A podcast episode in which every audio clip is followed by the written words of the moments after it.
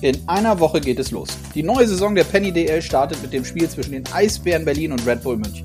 Bereits an diesem Wochenende startet die DNL. Deutschlands Nachwuchsliga hat aufgrund von Corona eine harte Zeit hinter sich. Wir sprechen auch darüber heute. Hallo und herzlich willkommen zu Eiskalt auf den Punkt, dem offiziellen DL-Podcast, powered by Sport1. Mein Name ist Konstantin Krüger. Einer, der sich sowohl in der DNL, aber auch im gesamten deutschen Nachwuchs bestens auskennt, ist Rodion Pauls. Als Geschäftsführer und sportlicher Leiter der Nachwuchsteams fungiert er bei den Kölner Hain und atmet durch, dass der sportliche Wettkampf wieder vor der Tür steht. Denn ohne diesen Wettkampf wird es ganz schwer, die jungen Spieler zu entwickeln, sagt er. Er geht sogar noch einen Schritt weiter. Letztlich haben die Jungs durch Corona einen Ausbildungsstopp gehabt. Ich fürchte, wir alle im deutschen Eishockey werden das zu spüren bekommen. Positiver hören sich die Aussagen von ihm an, wenn er über die Haie spricht. Der Austausch zu Proficoach Uwe Krupp ist bestens und nach Jan-Luca Senhen stehen erneut Youngster parat, die den Sprung schaffen können. Er selber sieht sich in den kommenden Jahren in Köln. Der Seniorenbereich reizt ihn nicht, vielmehr gibt es strategische Projekte, deren Wichtigkeit er ebenfalls erklärt. An oberster Stelle stehen Eisflächen. Und hinten raus verrät er, welche Spieler bei ihm im Training die besten waren. Ihr werdet als Eishockey-Kenner die Namen kennen. Und jetzt wünsche ich euch viel Spaß mit der aktuellen Folge und mit Rodion Pauls.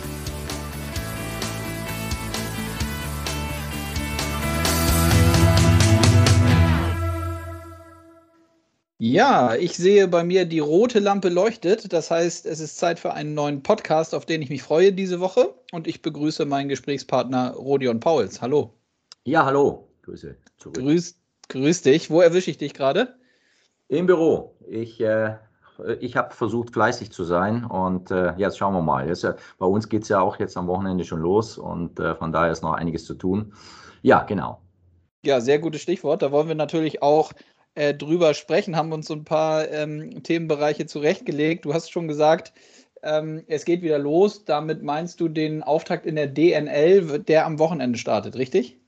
Ganz genau. Also die anderen Mannschaften, die haben noch eine Woche Zeit, äh, aber die ähm, U20 traditionell ist immer erste Wochenende im September geht's los und ja, das ist jetzt soweit. Mhm. Mit welchem Gefühl gehst du, geht ihr mit den Kölner Haien jetzt in diese kommende DNL-Saison? Äh, ja, natürlich mit einem Gefühl, dass wir halt sagen, okay, die letzten zwei Saisons äh, haben ähm, nicht ganz oder teilweise gar nicht stattgefunden. Ähm, März äh, 2020 ist ja die Saison zwar gespielt worden, aber eben die Playoffs nicht mehr. Also das heißt, da hatten wir einen Saisonabbruch und die Saison ähm, jetzt 2021, ähm, die ist ja dann Anfang November, 1. Ähm, oder 2. November 2020 ja auch äh, zuerst abgebrochen worden oder zuerst unterbrochen und dann abgebrochen, sodass wir jetzt äh, sagen können oder hoffen, dass jetzt äh, nach zwei unvollständigen Saisons äh, jetzt halt wieder eine vollständige kommt, nicht nur für uns, sondern für alle. Mhm. Lass uns da mal ein bisschen eintauchen. Nimm uns da mal und die Hörerinnen und Hörer mit, was das eigentlich bedeutet für die Jungs und für die Mannschaften, wenn die jetzt, so wie du gesagt hast, so lange nicht mehr gespielt haben. Ja, das ist ja, es kommt ja immer drauf an, ähm, welche Altersklasse wir jetzt äh, uns näher anschauen. Wenn wir jetzt mal bei der U20 bleiben, weil die ja mhm. auch am Wochenende starten, ist es ja, man kann ja eigentlich sagen, wenn man U20-Spieler ist, dann ist das so wie in einer normalen Firma die Ausbildung. Ähm, man hat eine dreijährige Ausbildung und danach ist man irgendwas. Ähm, Meister im Handwerksbetrieb, was auch immer. Mhm. Ähm, bei uns ist jetzt so gewesen, dass wir mindestens mal ein Jahr in der Ausbildung verloren haben. Das heißt, man hatten dann quasi einen Ausbildungsstopp für die meisten Jungs. Wir haben zwar Kaderathleten gehabt, die, die durften ein bisschen mehr trainieren als die Nicht-Kaderathleten, aber was auf jeden Fall gefehlt hat, war, ist der Wettkampf. Und äh, wenn ein U20-Spieler keinen Wettkampf hat, dann ist das äh, quasi wie ein Ausbildungsstopp. So, das heißt, die Jungs, die haben natürlich jetzt was verloren und da muss man jetzt halt schauen, äh, inwieweit die dann halt in der Lage sind, ähm, in den Profibereich zu kommen mit diesem verlorenen Jahr. Das äh, wird nicht einfacher. Ne? Wir, wir, wissen, dass die internationale Konkurrenz ähm, leider oder Gott sei Dank ähm, weiter trainiert und gespielt hat. Also Deutschland war mit das einzige Land, wo es unterbrochen wurde. Und das haben wir ja auch schon schmerzlich erfahren bei äh, diversen äh, WM oder vor allen Dingen dann auch jetzt noch in der, in der, jetzt im August bei den ähm, Vorbereitungslehrgängen von U17, U16 und so weiter und so fort. Ne? Da, da, da fehlt halt einfach was. Mhm. Und das bedeutet auch wirklich, man, äh, man kann das, diesen, diesen Wettkampfcharakter und diesen Wettkampf, den man braucht, das kann man ja auch über nichts anderes äh, äh, auffangen, richtig? Also da gibt es ja keine, keine Alternative oder keine Ausweichmöglichkeiten zu. Nein, also das letzt klar, ein, Training ist immer, immer wichtig, damit ich dann nachher eben erfolgreich den Wettkampf bestreite. Wenn aber der Wettkampf fehlt, dann ist auch das Training nicht mehr gut. Vor allen Dingen, wenn man nicht mit ganzer Mannschaftsstärke trainieren kann, weil eben nur die Kaderathleten ja äh, zum großen Teil dann auch aufs Eis durften und selbst die waren in NRW ja teilweise äh, auch nicht auf dem Eis. Ähm, also das heißt, wir haben da sogar jetzt mal, NRW war eigentlich das Bundesland, wo am wenigsten Eishockey betrieben wurde von allen Bundesländern. Mhm. Würdest du so weit gehen, dass das sich dann letztlich auch in den oberen Mannschaften, also im, im Seniorenbereich, dann perspektivisch leider auswirken kann oder wird, dass eben die Jungs jetzt durch Corona so einen Ausbildungsstopp einlegen mussten, wie du es genannt hast? Das ist noch ein bisschen früh, ist zumindest wäre das so diese, diese, diese negative Auswirkung, die man nicht ausschließen kann. Ähm, mhm am Ende ist es ja so, dass auch durch die Förderlizenzregelung ja Spieler gebraucht werden. Man muss aber daneben gucken, haben die dann auch die, die, die Qualität, wenn die jetzt nur genommen werden, damit man die Quote erfüllt, dann äh, bringt das den Jungs ja erst recht nichts, weil sie dann wieder ähm, keine Spielpraxis haben. Und äh, ja, dann wäre es dann wär's noch verschlimmert. Aber da gibt's halt jetzt gibt's halt momentan keinen, keinen anderen Ausweg. Aber um, um die Frage zu beantworten, ich befürchte schon, dass das in meinem oder anderen Fall dass man dann schon dann als Profitrainer oder Profimanager sagt, die Jungs äh, sind nicht gut genug. Mhm. Und dann lass uns nochmal abschließend dazu ähm, deine Einschätzungen einholen. Was sind, ist denn für die, für die Haie drin? Also äh, man hat da ja durchaus ähm, starke Konkurrenz mit, äh, mit anderen Teams in der DNL. Ähm, kennt sich natürlich auch untereinander sehr, sehr gut. Du kennst diese Clubs auch ähm, seit Jahren. Was, was glaubst du, ist für, für eure Truppe da drin? Ja, also ich, ich, ich, sage, wir hatten ja jetzt äh, die abgebrochene Saison auf dem, auf, äh, auf dem ersten Platz damals beendet äh, und jetzt in der letzten Saison nach einem holprigen Start äh, haben wir uns dann auch, haben wir dann auch die Spiele gewonnen und waren auf einem guten Weg. Und die Mannschaft, die wir jetzt haben, die ist vielleicht ein bisschen, bisschen schwächer, schwierig zu sagen, ein bisschen schwächer als, als die in der letzten Saison, wo wir ja nur ein paar Spiele gemacht haben. Aber wir haben schon das Selbstbewusstsein zu sagen, dass wir ganz vorne äh, landen möchten. Mhm. Mal, wenn wir den Übergang versuchen zu den, ähm, oder wenn wir das Thema Durchlässigkeit vielleicht mal so als Schlagwort nehmen, um zu besprechen, ähm, wie zum einen eure Philosophie im, im Jugend- und Nachwuchsbereich ist, aber auch die Schnittstellen dann zum, zum Profiteam, was, was ich total interessant finde. Wie ist so wie ist so der Austausch zwischen Uwe Krupp und seinem Trainerteam und, und dir und euch im, im Jugend- und Nachwuchsbereich? Der ist äh, gut, definitiv gut. Das sage ich jetzt auch nicht nur so, weil ich sagen muss, äh, sondern der, der ist gut. Und äh, wir hatten jetzt letzte Woche wieder ein, ein längeres Meeting auch mit dem Geschäftsführer, mit Phil Walter zusammen, um halt auch die Ausrichtung für die nächsten Jahre äh, festzulegen. Und äh, die Durchlässigkeit Klar war es keine normale Saison, aber wir haben ja letztes Jahr schon auch viele junge Spieler im, im Kader gehabt äh, in, der, in der DEL und dieses Jahr in der Vorbereitung auch.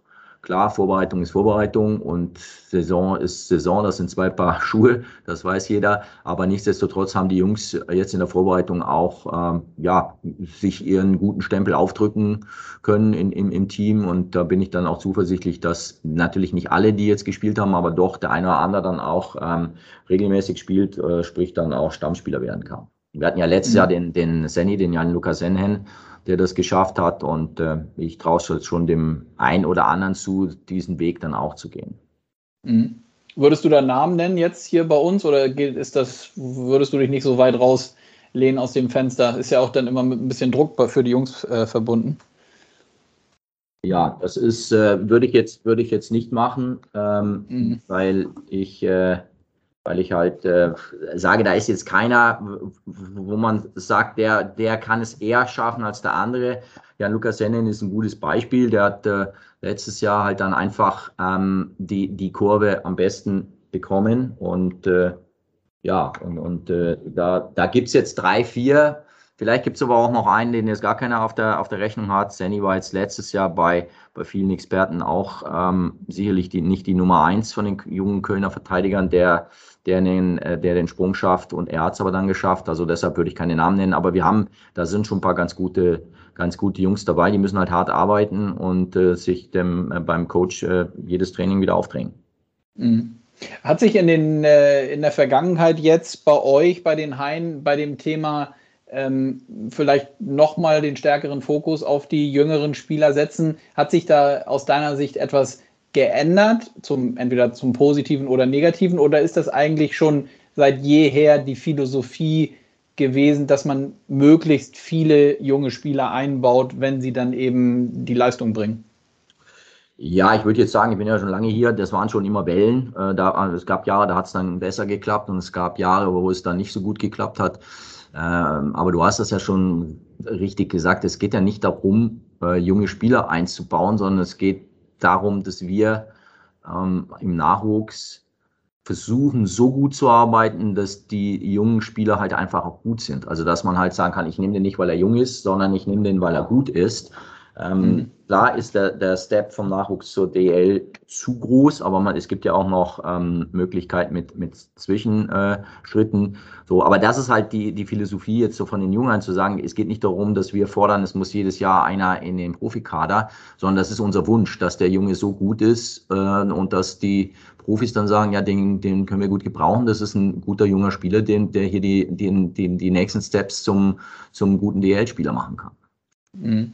Dennoch nochmal nachgefragt, glaubst du, dass auch, ähm, also ohne da jetzt zu tief einsteigen zu wollen, aber gerade so Traditionsclubs wie die Haie, wie auch jetzt in Düsseldorf äh, zu dieser Saison merkt man ja schon, dass vielleicht auch, oder nicht, das vielleicht kann man weglassen, natürlich auch durch Corona die finanzielle Situation jetzt nicht gerade besser geworden ist, grundsätzlich.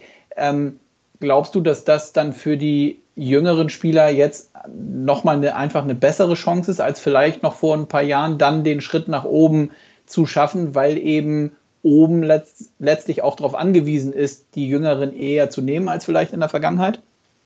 Definitiv. Ich, äh, ich nehme jetzt mal nicht Köln, sondern Düsseldorf, weil du es auch angesprochen hast. Denen ging es auch mal vor ein paar Jahren nicht so gut. Und dann haben dann ein paar junge Spieler, die auch äh, in Duisburg äh, gespielt haben, dort die Chance bekommen. Und ähm, Danny Fischbuch ist jetzt heute ein, ein Topspieler und damals, sage ich mal, wenn er nicht die Chance bekommen hätte zu spielen, das ist jetzt das ist meine These zumindest, dann wäre er heute auch kein Topspieler. Er hat halt die Chance bekommen, die er vielleicht äh, in der Übermannschaft gar nicht bekommen hätte.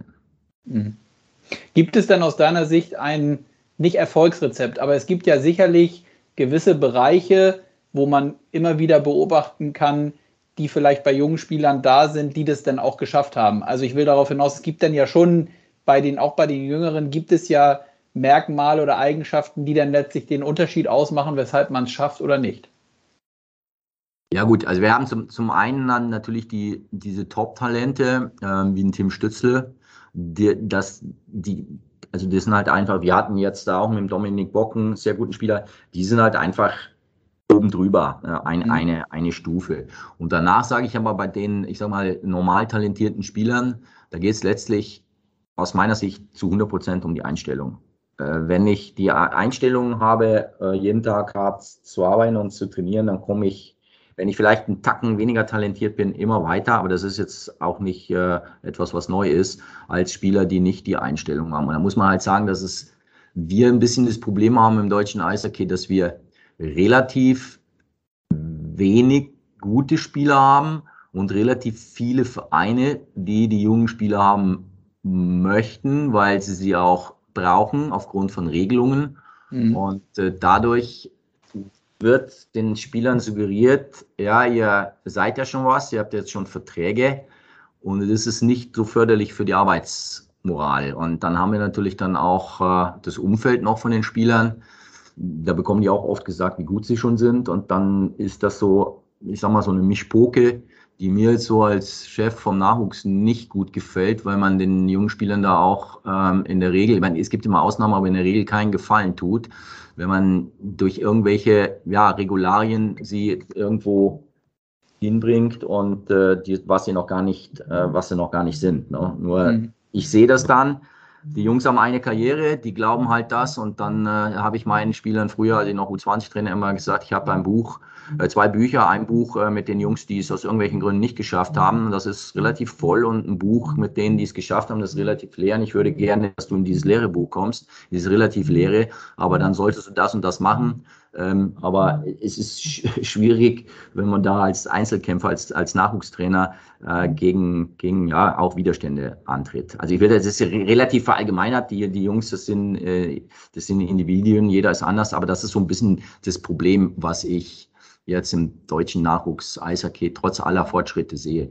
Mhm. Kannst du das beziffern, seit wann das so eingetreten ist? Du hast es ja nun auch gesagt, dass du seit äh, mehreren Jahren, wenn nicht sogar, es hört sich dann so doof an, aber es ist dann ja schon es sind Jahrzehnte, über die wir sprechen, ähm, dabei bist und es somit auch den Nachwuchsbereich eben einfach aus dem FF kennst. Äh, es gibt ja für, ähm, so einschneidende Momente. Seit wann ist das so aus deiner Sicht, dass es dann nochmal schwieriger geworden ist? Und denn da hängt ja ganz, ganz viel auch mit zusammen. Ne? Letztlich ist es ja, so wie du gesagt hast, geht es ja um die, um die Motivation und die Einstellung der Jungs und je mehr von links und rechts dann natürlich auch kommt und auf sie ja einprasselt, aber auch vielleicht irgendwie ja eingeredet wird, äh, desto schwieriger ist es ja auch. Ja, klar, du hast jetzt, äh, das ist jetzt zwar nebensächlich, aber du hast natürlich auch die sozialen Medien, wo die Jungs dann auch immer ihre Träume wunderbar innerhalb von Sekunden ähm, mal verfolgen können, wo sie gerne wären und äh, sehen dann halt äh, Highlight-Videos und, und, und sonstige, wo sie sagen, okay, das ist gut, das kann ich auch schon, also kann ich auch da bald spielen. Das ist, das ist zwar nicht die, die Ursache, aber das, das kommt dann noch on top dazu. Und ich sage mal, was halt ich sage nicht, dass das schlecht ist, um Gottes Willen. Ich komme auch mit allen Spielerberatern wunderbar klar. Aber es war vor 15 Jahren undenkbar, dass ein U16-Spieler einen Spielerberater hatte. Und äh, heute bist du eigentlich schon spät dran äh, als U16-Spieler. Ne? Und das ist jetzt halt, aber ja gar nicht im Fußball ist es ja noch früher. Ähm, das ist halt einfach die Zeit jetzt. Ne? Und äh, da ist es aber eben so, dass, dass das Ganze für, ich sag mal, einen Verein nicht zwingend einfacher macht. Und da würde ich mir halt auch wünschen, dass der Verband und die DL und die DL2 zusammen mit den Nachwuchsvereinen und mit den Spielerberatern, die müssen zwingend mit an den Tisch, dass man sich mal zusammensetzt und sagt, was wollen wir denn eigentlich alle gemeinsam? Was ist denn und was, was ist gut und was behindert vielleicht das, was wir ja alle wollen, nämlich gute Spieler? Es gibt ja keinen von den jetzt genannten Gremien, das sagt, nee, wir wollen aber schlechte Spieler, alle wollen gute Spieler. Aber so teilweise würde ich sagen, beißt sich das ein bisschen. Mhm.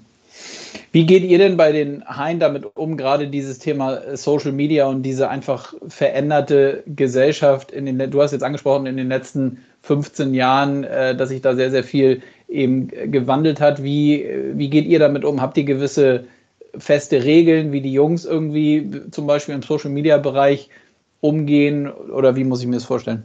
Ja, im Profibereich gibt es das schon, aber im Nachwuchsbereich jetzt nicht. Also Fakt ist, dass wir natürlich dann, ähm, ich sag mal, Handyverbot in, zu bestimmten Zeiten dann schon haben. Also es ist äh, so, dass man halt das Handy dann äh, zumindest am, am Spieltag auch vorher abgibt oder gar nicht erst dabei hat. Ähm, aber mhm. gut, das gibt's nicht. Das hat jeder dabei. Also, dass dann irgendwo hingepackt wird vorm Spiel, das, äh, weil ansonsten hat das dann so die Blüten, dass du dann auch in der Drittelpause mal äh, fünf Minuten aufs Handy guckst, äh, wenn kein äh, Coach drin ist. Und äh, das, da, also da, da kann man schon ein bisschen was machen, um halt einfach zu sagen, hey, der Fokus während des Spiels ist aber jetzt bitte nicht äh, äh, auf dem Handy, sondern ähm, auf dem Spiel. Ähm, und das, das machen wir aber jetzt keine, wir haben keine, keine weiteren Regeln. Mhm. Okay. Und glaubst du auch nicht, dass das perspektivisch was ist, was man einführen muss oder sollte?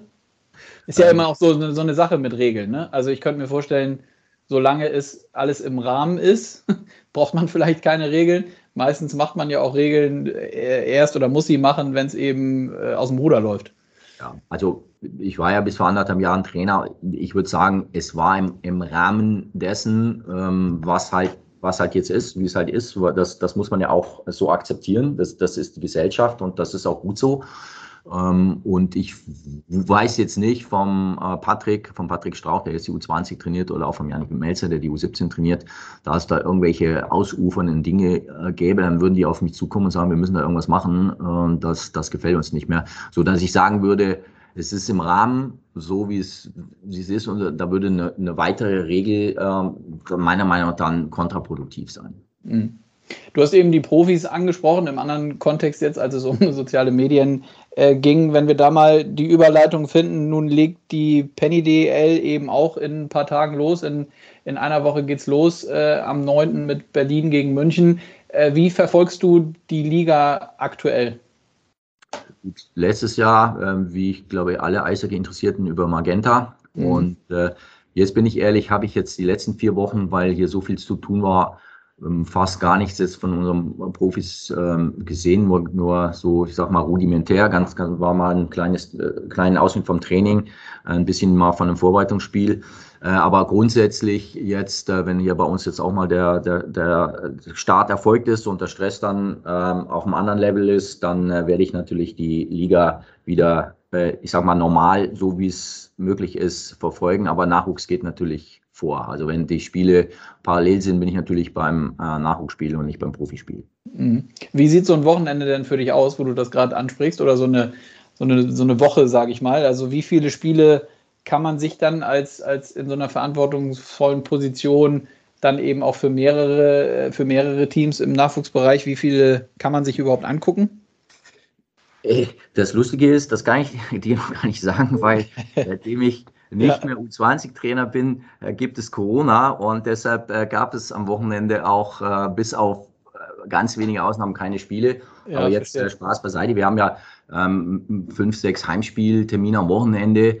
Äh, da werde ich jetzt nicht alles gleichzeitig angucken, aber ist klar, dass dann halt ich da schon Samstag und Sonntag immer in der Halle bin und dann je nach Spiel und auch nach Wertigkeit des Spiels dann ein, zwei oder gegebenenfalls auch mal drei Spiele anschaue an einem Tag. Mhm.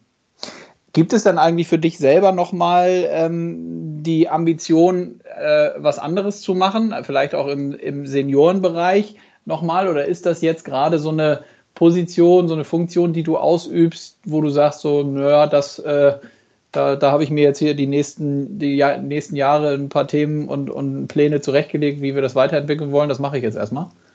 Ja, also ich sage, ich war ja mal schon, schon lange her im, im Profibereich für knapp, knapp sechs Jahre. Es war eine tolle Zeit, aber ist definitiv habe ich da keine Ambitionen.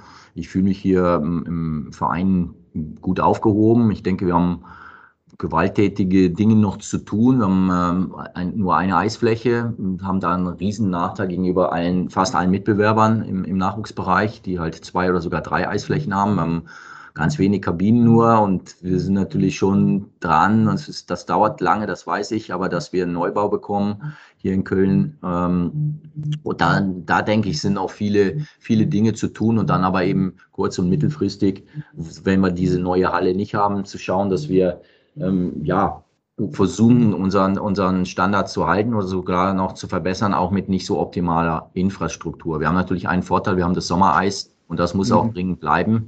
Ähm, das, dann haben wir ähm, eben da den Vorteil, aber haben dann halt den Nachteil, dass wir nur eine Eisfläche haben. Also ich denke, da ist genügend zu tun und es sind genügend Baustellen, so dass ich die nähere Zukunft auf jeden Fall hier im, im, im Nachwuchs sehe und vielleicht auch die fernere in, in Köln. Ne? Mhm. Wie viele Eisflächen wären es dann so im Idealzustand oder in deinem Szenario, was du dir vorstellst, um wirklich äh, bestmöglich dann alle unterzubringen? Denn das ist, glaube ich, ziemlich ziemlich einleuchtend und klar, dass eine Eisfläche, trotzdem, so wie du sagst, dass auch im Sommer möglich ist, darauf zu, zu trainieren, natürlich nicht ausreicht. Ja, gut, wir sind jetzt bei zwei. Äh, drei wäre immer besser als zwei, aber drei ist jetzt mal illusorisch. Ähm, also wir haben jetzt, wir planen äh, oder wir sind in der Planung für eine Doppeleishalle. Das, das ist dann auch eingebettet in so einem inklusiven Sportpark äh, zusammen mit einem äh, eben äh, behindertgerechte Halle, behindertgerechte äh, Sporthalle meine ich und dann äh, eben auch behindertengerechte Eishallen. Eisflächen, Eishallen, ähm, das ist so ein großes Thema, ein behindertengerechtes Hotel mit 100 Betten, das ist so ein richtiger Sportpark, da ist mhm. es geplant. Also von daher zwei Eisflächen werden es werden, wenn das klappt, das ist ja noch konjunktiv ähm, klar, vielleicht geht der Trend dahin, dass man auch noch eine dritte braucht, aber wenn man so lange eine hat, dann ist, bin ich dann mit zweien sehr zufrieden. Mhm.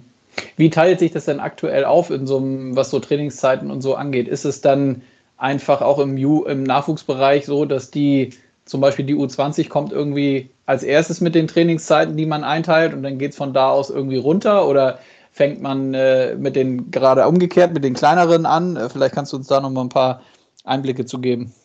Ja, wir haben ja einen Masterplan und der, der ist halt äh, jetzt eigentlich fix. Also da ändert sich nichts. Klar, wenn die Profis jetzt ein Trainingslager machen, dann ändert sich was, aber in der, in der Regel sind das unsere Zeiten und damit wir das Fünf-Sterne-Programm erfüllen, müssen wir halt um 14 Uhr anfangen. Ich weiß nicht, wie die Eltern das schaffen, ähm, aber wir haben da auch echt eine super Trainingsbeteiligung, selbst um 14 Uhr. Mhm. Mit den Kleinen äh, fangen wir natürlich dann an. Und die Kleinen heißt diese U7 Laufschule, also vier, vier, fünf, sechsjährige in der Laufschule, dann die U7, die U9 äh, die trainieren alles so früh, ja. Und dann U11, ähm, gut, das, das ist der Block, der dann ein bisschen später kommt, aber die trainieren auch teilweise, U11 gehen ja schon auf weiterführenden Schulen aus, dann auch schon mal das Problem, wenn du um 15.30 Uhr ein Training hast und die haben aber bis 16 Uhr äh, den Unterricht. Ähm, also das ist, das ist alles äh, sehr, sehr heikel, aber wir finden dann auch immer individuelle Lösungen oder die Eltern dann auch in erster Linie, so dass die Trainingsbeteiligung dann trotzdem immer gut ist und ja, und dann geht das halt bis 21 Uhr bis dann halt die letzten in der Regel dann die U20 trainiert. Mhm. Gab es denn eigentlich abschließende Frage ähm, von mir aus deiner Sicht mal eine bessere Zeit im deutschen Eishockey, was so die Jungen und, und Nachwuchsspieler angeht? Denn es ist ja schon so, dass einfach sehr, sehr viele positive Nachrichten von jungen Spielern jetzt kamen, sowohl bei uns in der Liga, aber natürlich auch, äh, wenn man mit Blick nach Nordamerika, da gab es ja jetzt auch den einen oder anderen Wechsel. Ähm, und da habe ich jetzt so die, die anderen Ligen äh, noch gar nicht mit im Blick. Da, da sind ja sicherlich auch ganz viele, äh, ganz viele positive äh, junge Spieler unterwegs. Ja, also ich, ich würde schon sagen, ich hatte am Wochenende auch mit dem Christoph Ullmann äh, war hier in Köln, hat sich auch ein Spiel angeschaut und hat dann auch gefragt, du, äh, weil ich habe ihn damals ja auch trainiert, äh, wie waren wir im Vergleich, sag mal was waren wir genauso gut äh, wie die jetzt. Und dann, das sage ich, das kann man nicht vergleichen. Also äh, letztlich war das eine andere Zeit. Klar haben wir da auch schon Krafttraining gemacht vor 20 Jahren, aber jetzt ist die Athletik natürlich deutlich deutlich ähm, besser und das, das Spiel ist deutlich schneller. Und ähm, dazu kommt jetzt, dass wir ja seit einigen Jahren auch das Fünf-Sterne-Programm haben. Ob, ob das abschließend denkt, der große Wurf ist, weiß ich nicht, aber es ist auf jeden Fall so, dass das zu weiteren Verbesserungen geführt hat. Das ist äh, ganz klar. Und deshalb sage ich, in der, in der Breite ähm, war das deutsche Eishockey sicherlich jetzt noch nie so gut ähm, wie jetzt. Ne? Das, äh, mhm. äh, das, das ist halt einfach so. Mhm. Und dann habe ich doch noch eine abschließende Frage, die ich jetzt stellen muss, wo du Christoph Ullmann gerade nennst. Was waren denn so die besten Jungs, die du jemals selber im Training hattest, rückblickend? Ja, also meinst du jetzt die besten Jungs so in der Kabine oder auf dem Eis?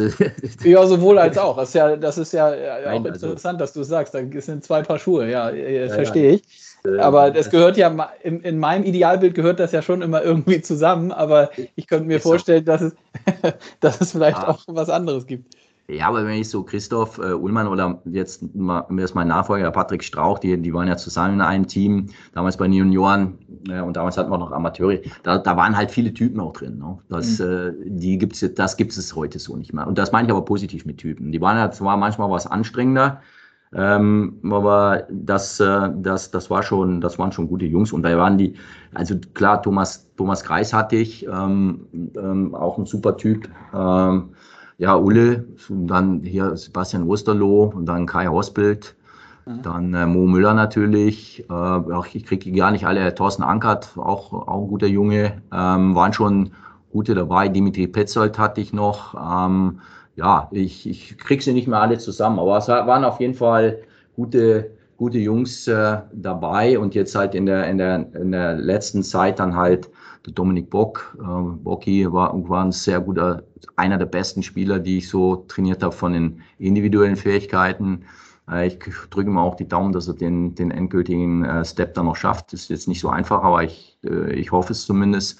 Mhm. Und äh, jetzt auch die ganz Jungen, die noch, ja, wie so Luca Münzenberger, der jetzt rübergegangen ist, ja auch gedraftet. Das sind auch da, also das, das geht bis in die Neuzeit. Ne? Mhm. Ja, kommen ein paar Namen zusammen. Spannend. Ja, Rodion, ich danke dir für deine Zeit. Äh, kurz, vorm, kurz vorm Start der DNL. Hat mich gefreut, dass wir heute dazu ein bisschen sprechen konnten und zu den anderen Themen. Ich drücke die Daumen, dass da eure Ziele in Köln im, im Nachwuchsbereich dann so eintreten. Und ich glaube, alle Eishockey-Interessierten freuen sich eh, wenn die jungen Spieler nicht nur bei euch, sondern auch in den anderen Clubs eben es schaffen, nach oben zu kommen äh, und es in der Breite so gut bleibt, wie du sagst, mit den jungen Spielern. Also ich danke dir. Ja, herzlichen Dank auch. Bis bald. Ciao, ciao. Okay, ciao, ciao.